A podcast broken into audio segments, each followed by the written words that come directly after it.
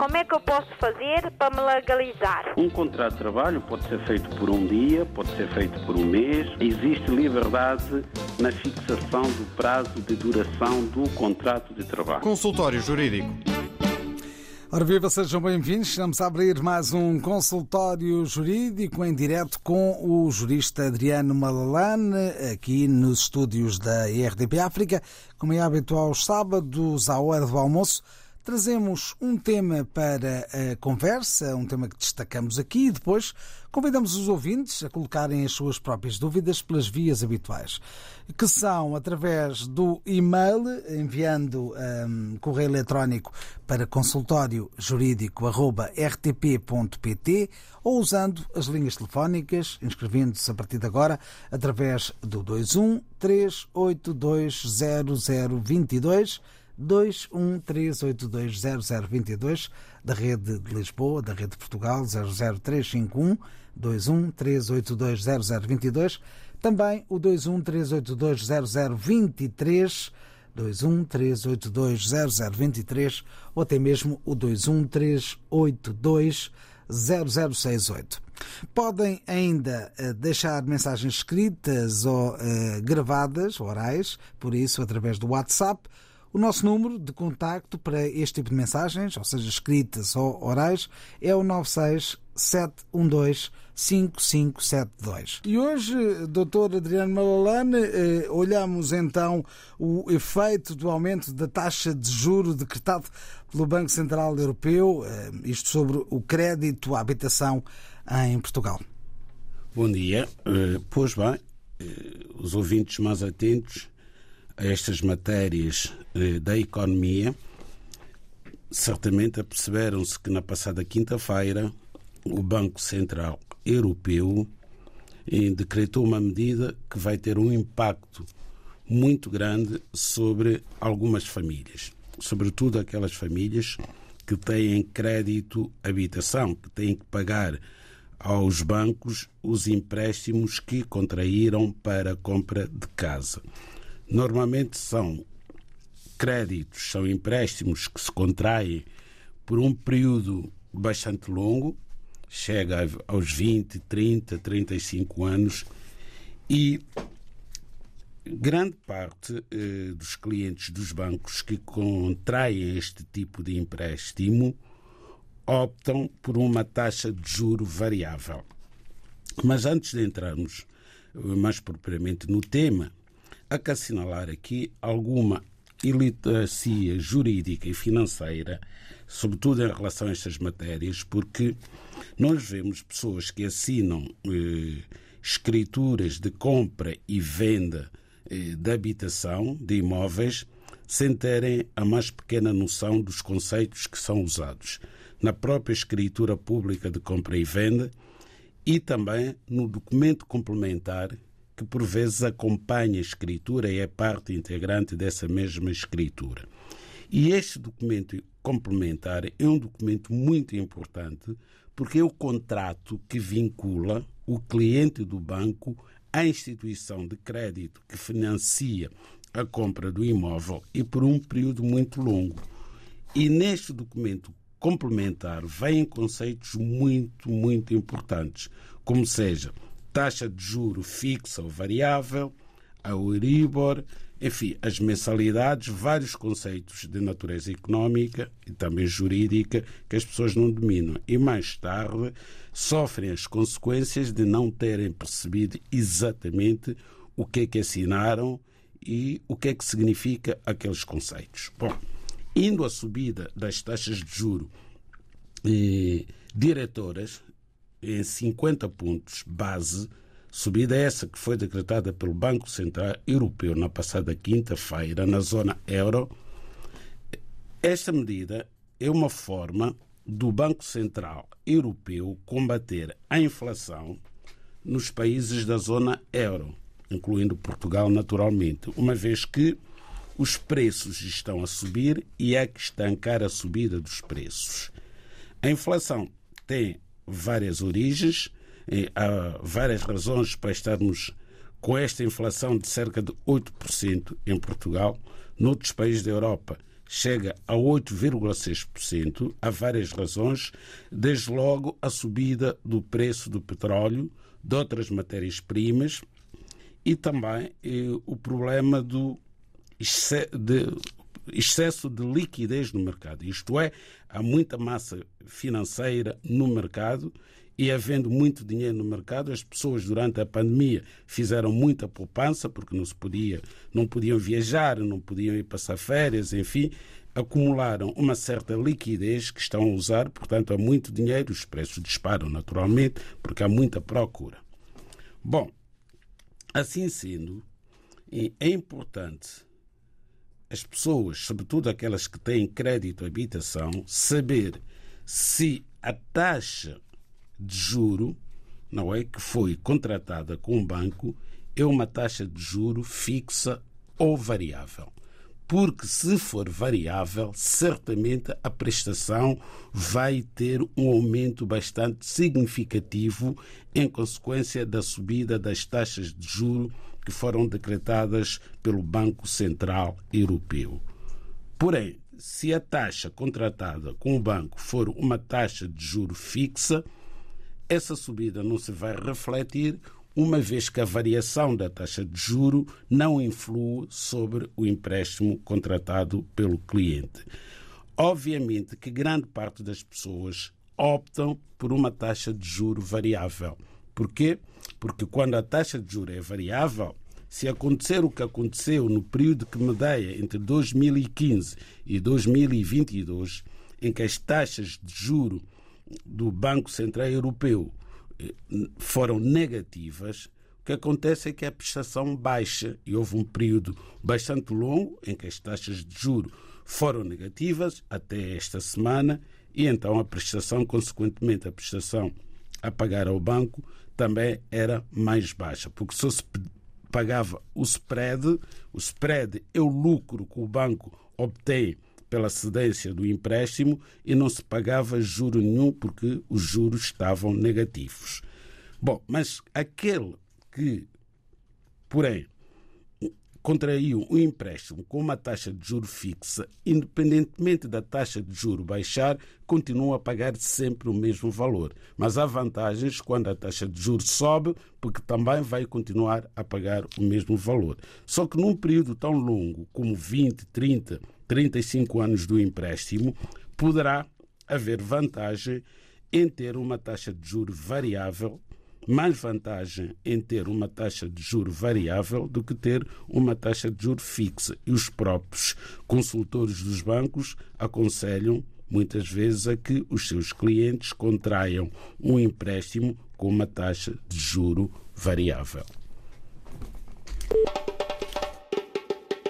Como é que eu posso fazer para me legalizar? Um contrato de trabalho pode ser feito por um dia, pode ser feito por um mês. Existe liberdade na fixação do prazo de duração do contrato de trabalho. Consultório Jurídico.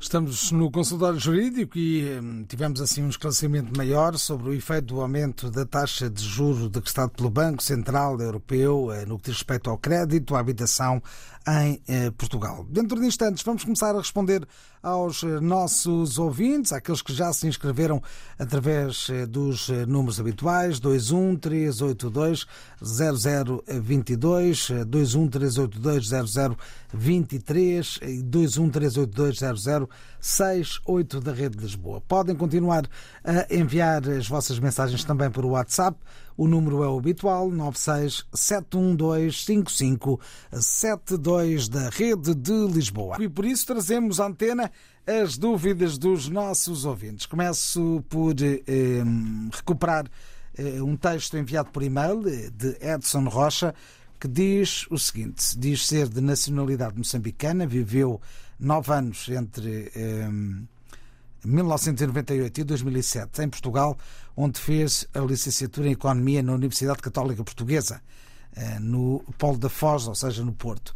E gostaria de saber se ainda é possível requerer a nacionalidade portuguesa e quais seriam os passos eh, subsequentes de referir que se encontra a viver em Moçambique desde 21 eh, de setembro de 2007 e então coloca esta questão, tendo vivido entre 1998 e 2007, se esse tempo pode ser contabilizado para efeitos de candidatura à nacionalidade portuguesa. O que é que lhe parece, doutor, esta dúvida de Edson Rocha?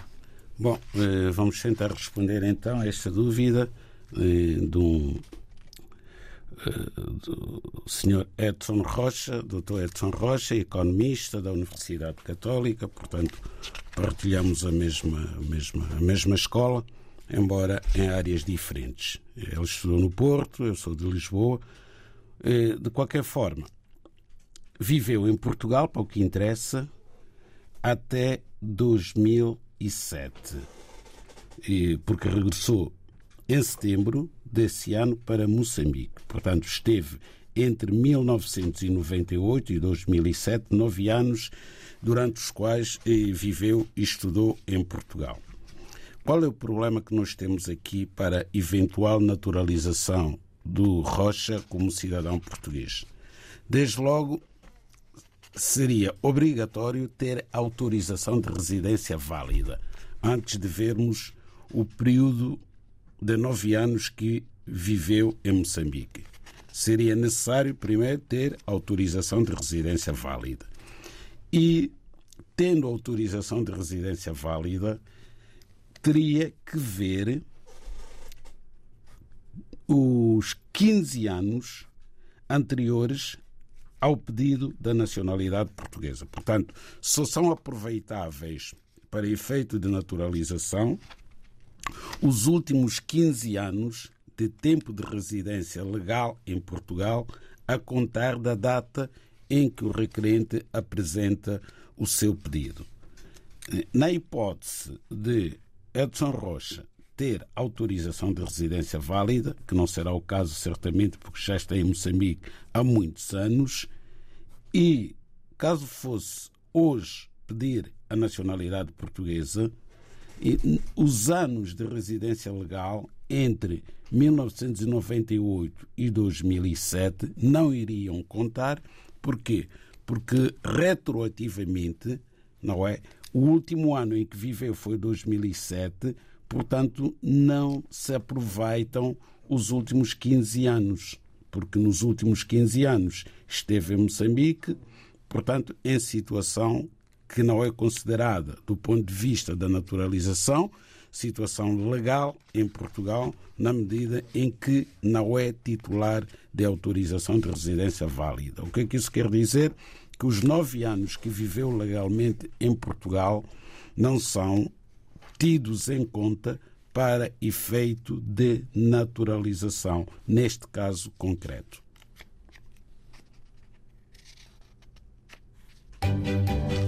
Consultório jurídico da RDB África está cada vez mais perto de si. Envie as suas dúvidas ao Dr. Adriano Malalane através do e-mail consultóriojurídico.rtp.pt e ouça as respostas ao sábado ao meio-dia na RDP África. Consultório Jurídico. Estamos aqui para ajudar.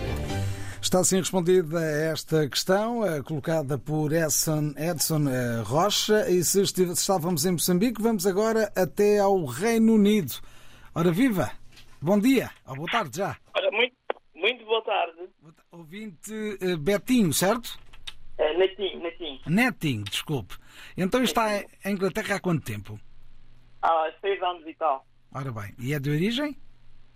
Uh, São Tomé. São Tomense, muito bem. Já agora que tal a integração aí? É? Como é que tem sido a integração ah, aí no Reino Unido? Muito boa, muito boa. Muito boa. Ainda bem, ainda bem. Diga-nos, qual é a sua dúvida? Assim, eu, eu estava a pesquisar na internet umas coisas, a lei, lei, da, lei, de, lei de, nova lei de imigração, de nacionalidade, coisa assim. Eu vi uma, uma parte que dizia as pessoas, eh, pessoas que perderam Uh, perderam a nacionalidade portuguesa. Uh, e pronto, eu queria saber se isso abarca as pessoas, os, os, os, a, a, o pessoal da, do, das ex-colônias que nasceram antes de 25 de abril. Antes da independência, aliás. Que perderam a nacionalidade? Está a perguntar? Sim, Sobre os que eu, perderam eu, a nacionalidade? é, eu vi uma, as, as, as, as, as diferentes, como é que posso dizer, as, diferentes maneiras de pedir nacionalidade. Então eu vi uma parte, via as pessoas que uma vez já foram portugueses e que, que, não que, que, perderam a nacionalidade porque não, porque não, não como é que eu posso dizer? Perderam a nacionalidade porque não antes de 25, antes de 25 abril, depois, de 20, depois das independências, alô? Que eram cidadãos portugueses antes, antes da independência.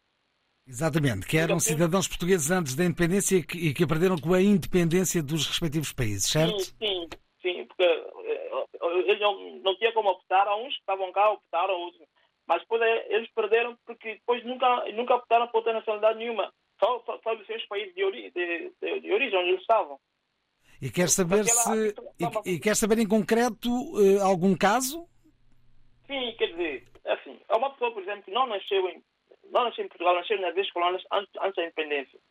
Essa pessoa é considerado, era considerada portuguesa ou não? Porque aquilo é, é um brolho que eu não, eu não consegui entender aquilo, porque não sei, como português não pode deixar automaticamente de uma pessoa em Portugal, não pode deixar de perder de, de perder nacionalidade, só se ele calhar, eh, não sei, é, aquilo é fez um caso de confusão. Eu queria saber se também os, os, as pessoas que nasceram antes da independência são considerados portugueses que perderam a nacionalidade.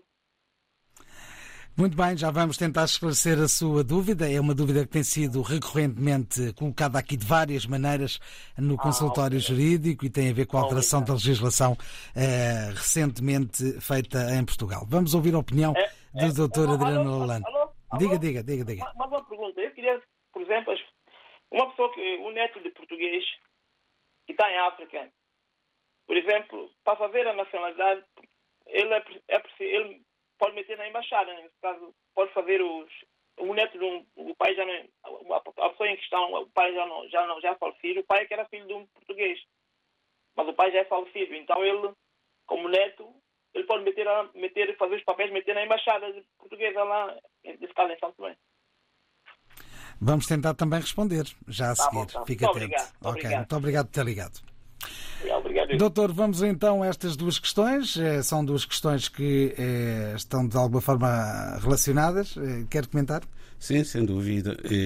São duas questões que estão relacionadas. Têm que ver, quer uma, quer outra, com a independência das antigas colónias portuguesas em África. Portanto, os cidadãos, outrora portugueses, porque todos eram portugueses antes das independências em África, e perderam a nacionalidade portuguesa por efeito do Decreto-Lei 308-A de 75.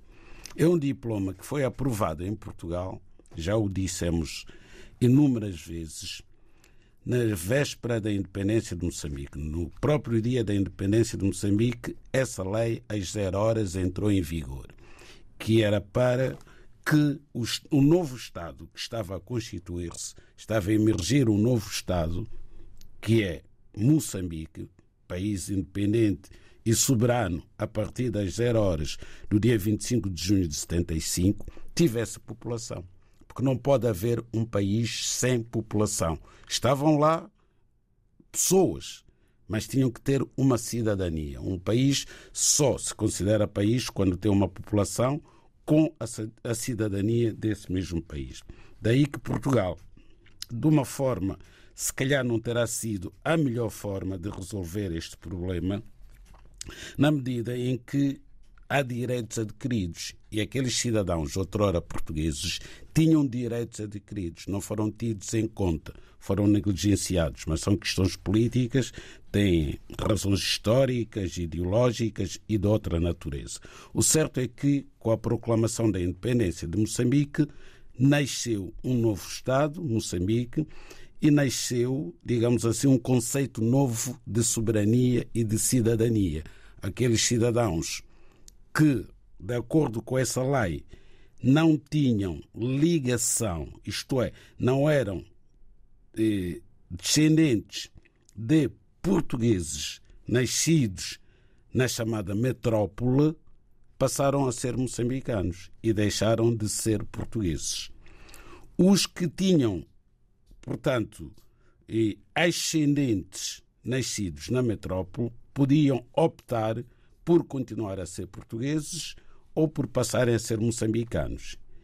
E esta possibilidade de optarem não está limitado no tempo, digamos assim, uma vez que nas sucessivas leis de nacionalidade que foram sendo aprovadas em Portugal, continuou a existir esta possibilidade de qualquer cidadão que tenha ascendentes portugueses, se forem os pais, é linear, é muito mais fácil. Mas também se forem avós, na medida em que a lei veio prever que eh, poderiam ser portugueses desde que tivessem eh, um ascendente de nacionalidade portuguesa originária do segundo grau na linha reta e que não tenha perdido esta nacionalidade, significa que os netos destas pessoas continuam a poder ser portugueses.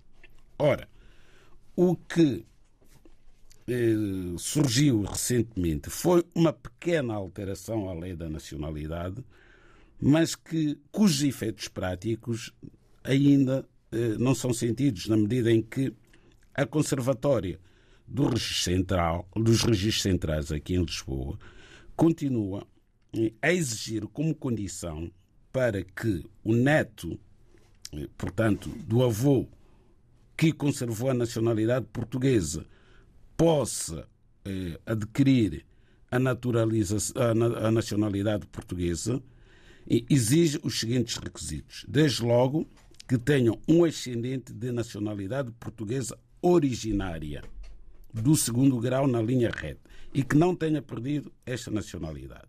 Daí que todos os avós, enfim, que morreram antes da independência do respectivo país africano tenham conservado a nacionalidade portuguesa. E essa nacionalidade portuguesa é sem margem para dúvidas originária, independentemente desse avô ter nascido na antiga metrópole ou ter nascido na colónia. Porquê? Porque se morreu antes da independência do respectivo país, não chegou a adquirir a nacionalidade desse país.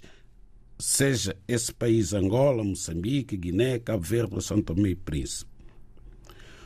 Agora, a questão que se coloca, mas que não está aqui na letra da lei, é que a Conservatória dos Registros Centrais exige, para que esse neto possa ser português pelo avô, que o próprio neto tenha nascido depois da independência do respectivo país. Isto quer dizer que todos os netos que nasceram depois da independência do respectivo país podem, ao abrigo, portanto, desta última alteração à lei da nacionalidade, adquirir a nacionalidade portuguesa.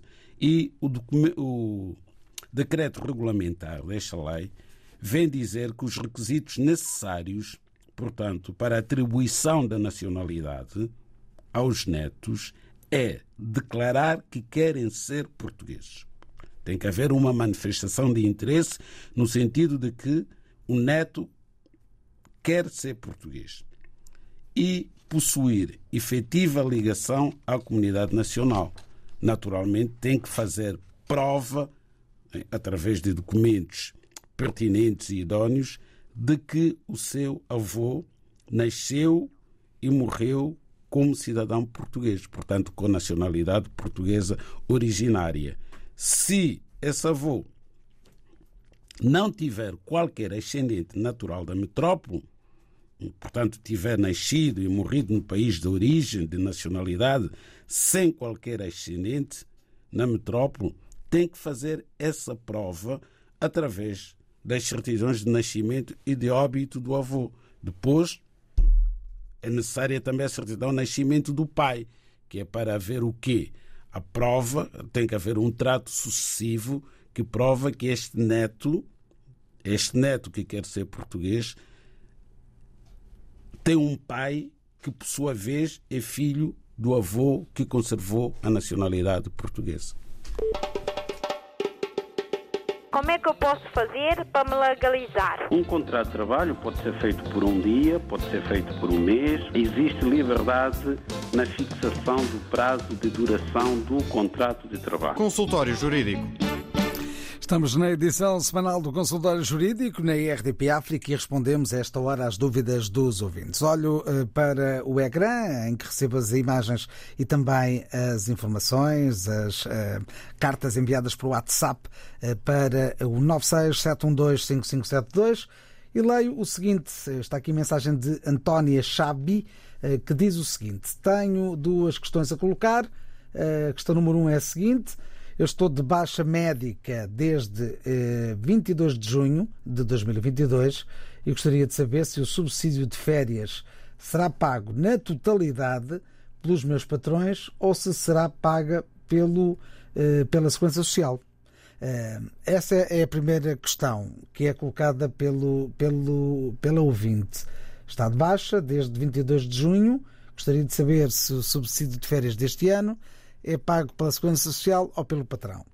O segundo, um casal amigo, ela portuguesa e ele argelino, residentes em França há mais de sete anos, casados há menos de um ano, tendo dois filhos em comum. A questão é a seguinte: seria possível a esposa tratar da residência do seu esposo aqui em Portugal, visto que tem dificuldades em o fazer em França? Eh, vou talvez repetir: o casal eh, em que uma ela é portuguesa, ele é argelino, residem em França há mais de sete anos, estão casados há menos de um ano, têm dois filhos em comum e a questão é: será possível a esposa portuguesa tratar eh, de eh, título de residência do seu esposo em Portugal, visto que tem dificuldades em o fazer em França? Quer começar por onde? Vamos responder a esta última pergunta. A primeira não vai ser possível porque não temos aqui a legislação da Segurança Social neste momento. Poderá ficar para uma próxima oportunidade. No que diz respeito a este casal em que eh, a esposa é portuguesa e o marido é argelino, que vivem em França há sete anos e que casaram este ano, têm dois filhos portugueses naturalmente que estes filhos portugueses são portugueses pela mãe, ao abrigo do artigo 1 da Lei da Nacionalidade. Portanto, filhos de mãe portuguesa, ainda que nascidos no estrangeiro, são portugueses com nacionalidade originária. Qual é a questão que se coloca aqui? A questão é que o Marido argelino está em situação irregular em França há já sete anos. Não tem autorização de residência. E quer saber, portanto, através da amiga, se pode obter uma autorização de residência em Portugal, este cidadão argelino, uma vez que é marido de uma cidadã portuguesa e tem dois filhos com nacionalidade portuguesa. Bom, é estranho que este cidadão argelino não consiga autorização de residência em França. Tem que haver aqui uma razão qualquer que no e-mail que nos foi enviado não é explicada. Porque estando a viver em França, tendo filhos franceses, e estes filhos naturalmente que não nasceram um ano, são dois filhos, já nasceram há bastante tempo não se percebe porque é que não obtém o séjour, a autorização de residência em França. Ainda por cima, já é casado com uma cidadã europeia, uma cidadã portuguesa. Portanto, a legislação francesa de imigração, tal como a portuguesa, prevê o direito à autorização de residência por parte dos cidadãos de Estados terceiros que estejam a residir no país da União Europeia. Portanto, e que tenham familiares com nacionalidade europeia. Não tem que ser francesa. Só o facto da cidadã portuguesa estar a viver em França permite que o marido dela possa ter autorização de residência em França. E também o facto de este cidadão argelino ter dois filhos menores, eventualmente, em França, dá-lhe igualmente o direito à autorização de residência. Agora, quanto a Portugal, o cidadão francês não tem direito à autorização de residência em Portugal. Porquê? Porque os familiares cidadãos europeus, neste caso portugueses, do cidadão argelino, não vive em França. Nem ele vive, eh, não vive em Portugal, queríamos dizer. Não vive, os familiares não vivem em Portugal. O próprio potencial, digamos, eventual requerente de autorização de residência também não vive em Portugal. Portanto, as autoridades portuguesas não podem conceder autorização de residência a quem se encontre a viver num país estrangeiro que não Portugal. Porque, como o próprio nome diz, a autorização de residência é para residir no país onde se requer. Não se pode requerer autorização de residência em Portugal vivendo em França. E vice-versa, também não se pode requerer autorização de residência em França vivendo em Portugal.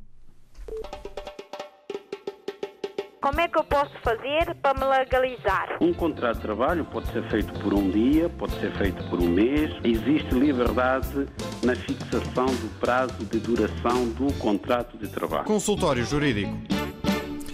Vamos agora conversar ao telefone com o ouvinte Valdemiro Bengala. Boa tarde, bem-vindo.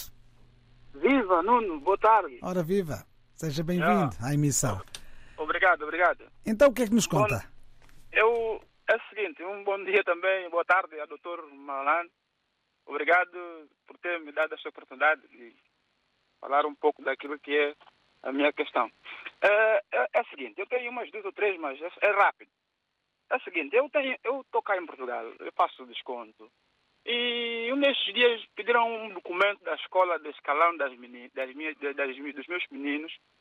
E tem estado a, a, a, eles a Segurança Social tem estado a falhar no sistema que é o escalão. Ora, uns momentos eles pagam, outros momentos não pagam, porque diz que a criança não tem documento. Agora, eu não, não depende de mim fazer documento para as crianças, porque eu já estou já sou residente. Tenho um filho que nasceu agora, neste abril, que tem já documento português. E eles, eu fui para a Segurança Social ontem, não me deram papel de escalão porque disse que a criança não tem documento. Agora, eu já tenho documento, já estou à espera do CEF para, para fazer marcação para meus filhos, eles não têm, não têm vaga. Agora, a criança não fica na escola, tem que estar a gastar mais dinheiro porque não tem escalão. E é uma coisa, é uma situação que eu não consigo resolver. Ele já disse que não, não tem escalão. E outra coisa que, que é que o doutor Malano me, me ajude. Meu filho nasceu agora, eu escutei que tem uma lei que diz que quem tem filho que nasceu cá em Portugal, tem também, tem uns anos aí que pode também fazer o, o ser português também. Essa é que é a minha questão. Não sei se eu falei alguma coisa errada, né? E quer que o doutor me explica, faz favor. Obrigado. Obrigado por ter ligado, ouvinte Valmir Bengala. Vamos tentar esclarecer as suas duas uh, dúvidas, uma relacionada com questões uh, de segurança social e outra uh, com questões de nacionalidade. Bom, eh, temos que temos o senhor Bengala, portanto, que Vladimir Vladimir Bengala. Exatamente. Exato, é, é um ouvinte assíduo, não falta as nossas emissões, têm sempre participações muito positivas em vários programas da RDP África e este é um deles em que está a participar para esclarecer aqui duas dúvidas. Desde logo, eh, pela forma como colocou a questão, intuímos que o senhor tem filhos que não estão em situação legal em Portugal. Não estão ainda regularizados. E também tem um filho que nasceu este ano e este já é português. Ora bem, não faz muito sentido, embora isto esteja a acontecer todos os dias, de facto acontece todos os dias, não faz sentido que a Segurança Social não atribua o, o subsídio a que as crianças têm direito, uma vez que o pai trabalha e faz descontos para a segurança social pelo facto de não terem autorização de residência. Estamos aqui numa situação inaceitável sob todos os pontos de vista. Eu não compreendo porque é que até hoje o governo não resolve de uma vez por todas esta questão. As crianças não têm culpa de nascerem em situação irregular ou de estarem, eventualmente, em situação irregular no país. Desde que uma criança esteja a estudar e que o pai esteja a fazer descontos para a segurança social, a segurança social só teria que exigir o documento de identificação da criança que prove que é filho do contribuinte que faz os seus descontos e o documento da escola para provar que frequenta o ensino, que é obrigatório, aliás, nem pode ser de outra forma. Agora, vir exigir que a criança tenha autorização de residência é uma forma da segurança social poupar dinheiro. É uma forma de poupar dinheiro, não existe outra explicação. E aqui temos até irmãos o que nasceu agora em Portugal tem direito a receber o subsídio, porque o pai faz descontos. Os outros não podem receber porque alegadamente estão em situação irregular. Não faz o mais pequeno sentido, meu amigo. Tem que reclamar desta situação. Agora, uma coisa é verdade. As pessoas ligam para um consultor jurídico e acho que fazem bem em ligar, mas também têm que ser proativas. Estas questões resolvem-se também constituindo um advogado fora do consultório jurídico, não tenho que ser eu, nem trabalho nestas matérias, digo desde já, não trabalho em matérias relacionadas com a segurança social, portanto, não haja ilusão quanto a isso, não estou aqui a fazer qualquer tipo de proselitismo, não estou a tentar angariar seja quem for. Há muitos advogados em Portugal que trabalham nesta matéria da segurança social, têm que saber consultar estes advogados que vão pôr ações contra a segurança social, porque não é um caso, são centenas, se não milhares de casos de crianças que não recebem o abono de família que têm direito porque os pais trabalham e fazem descontos para a segurança social. É o único requisito para a criança receber o abono de família, não é a autorização de residência. Consultório jurídico da RDB África está cada vez mais perto de si. Envie as suas dúvidas ao Dr. Adriano Malalane através do e-mail consultóriojurídico.rtp.pt e ouça as respostas ao sábado ao meio-dia na RDP África. Consultório Jurídico. Estamos aqui para ajudar.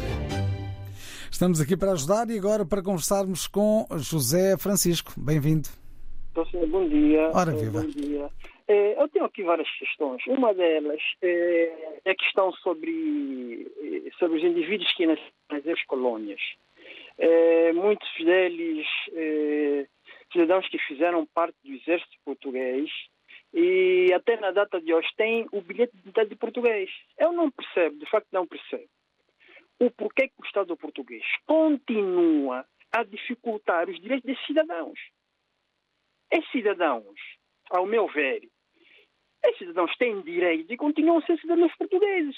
Porque a lei portuguesa diz, a lei portuguesa diz, deixa de ser cidadão português quem o renuncia ou quem o declara. Esses cidadãos não declararam o Estado português.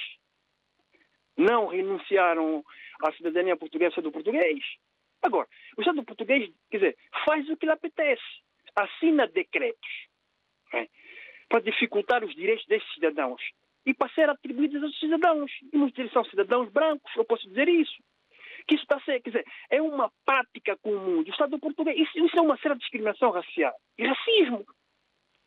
E não sei porquê.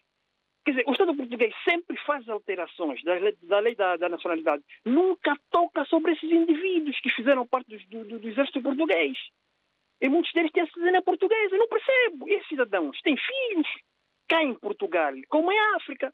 Como é que fica essa situação? Quer dizer, é uma certa divisão que o Estado português tem feito. Quer dizer, fecha os olhos, faz vistas grossas. Quer dizer, e fica atribuindo cidadania a pessoas que, ao meu ver, que nem, quer dizer, nem merecem, nem merecem essas, naturalizações, que já não se atribuídas. E como é que ficam esses cidadãos? Quer dizer, o Era essa, português era essa, que- é esta a questão? Sim, sim. Se o É que estamos em cima da- do fecho do programa país e é gostaríamos ainda de responder a mais sim, sim, dúvidas. sim, sim, sim, sim. O país é democrático. Então, quer dizer, o Estado diz que o país é democrático, que é multicultural. Me parece que o Estado português dificulta essa multiculturalidade. Porque esses cidadãos são, são portugueses, continuam a ser cidadãos portugueses. O que, o que está-se a ver aí é roubo. É roubo de direitos dos cidadãos. É roubo. O Estado português tem que rever a situação. Porque, assim, esses cidadãos, o Estado português tem, tem esses cidadãos em África. Então, o Estado português, esses são assuntos muito perigosos, são assuntos perigosos e que merecem muita atenção, porque isso, isso é uma discriminação racial em Portugal. O racismo continua. E o Estado português continua a dificultar os direitos dos cidadãos. O que tem que se fazer é repor a legalidade. O Estado português tem que repor a legalidade desses cidadãos. E não me vê aqui com conversa. Já, já fez, já, já, já, colocou a questão. É, é, e agora está a colocá-la de outras formas. É sempre a mesma tá questão. Bem, tá bem, então, é só porque estamos em cima da hora e não, não, não, temos, tá não temos muito tá tempo. Espero que me responda essas questões que eu, que eu, que eu, que eu Com certeza. Vamos obrigado. tentar obrigado. ouvir a opinião do doutor em relação à questão que foi colocada. Obrigado, obrigado pela atenção. Obrigado. Obrigado por ter ligado. Obrigado. Doutor, muito rapidamente, porque estamos a fechar o programa de hoje, o que é que lhe parece esta, eh, este Bom, conjunto de afirmações eh, Bom, que foram aqui eh, apresentadas pelo ouvinte? Acho que tem, tem pertinência, tem a sua razão de ser e, de facto, com a mesma lei da nacionalidade e a mesma redação, quando a naturalização de cidadãos estrangeiros era da competência do Ministério da Administração Interna e era o CEF que fazia a instrução dos processos, verdade seja dita, o CEF reconhecia que aqueles que fizeram o serviço eh, militar nas Forças Armadas Portuguesas tinham direito à nacionalidade portuguesa. Portanto, naturalizavam-se. Uma vez que não conservaram a nacionalidade, por força do tal Decreto-Lei 308 a 75, mas o CEF interpretava a lei no sentido de que tinham prestado serviços relevantes ao Estado português. E é verdade. Alguém que vai combater por um país com risco de perder a vida, eu, eu não conheço outro serviço mais relevante do que uma pessoa integrar as Forças Armadas de um determinado país, de nacionalidade ainda por cima, eram portugueses, e em momento de guerra. O certo é que a única norma que neste momento está em vigor, que de certa forma reconhece o mérito dos que combateram nas Forças Armadas Portuguesas, no Exército Português, é a lei de estrangeiros, portanto, que permite, através do regime excepcional do artigo 122, portanto, a linha H, o direito à autorização de residência àqueles que tenham cumprido serviço militar efetivo nas Forças Armadas Portuguesas. É a única disposição que eu conheço em toda a lei portuguesa, no ordenamento jurídico português, que beneficia aqueles que fizeram o serviço militar em África. Apenas o direito à autorização de residência e nunca o direito à nacionalidade. Acho que é uma matéria que tem que ser estudada no Parlamento e tem que ser devidamente tratada. E não há tempo para mais, assim estivemos no consultório jurídico. Como é que eu posso fazer para me legalizar? Um contrato de trabalho pode ser feito por um dia, pode ser feito por um mês. Existe liberdade na fixação do prazo de duração do contrato de trabalho. Consultório Jurídico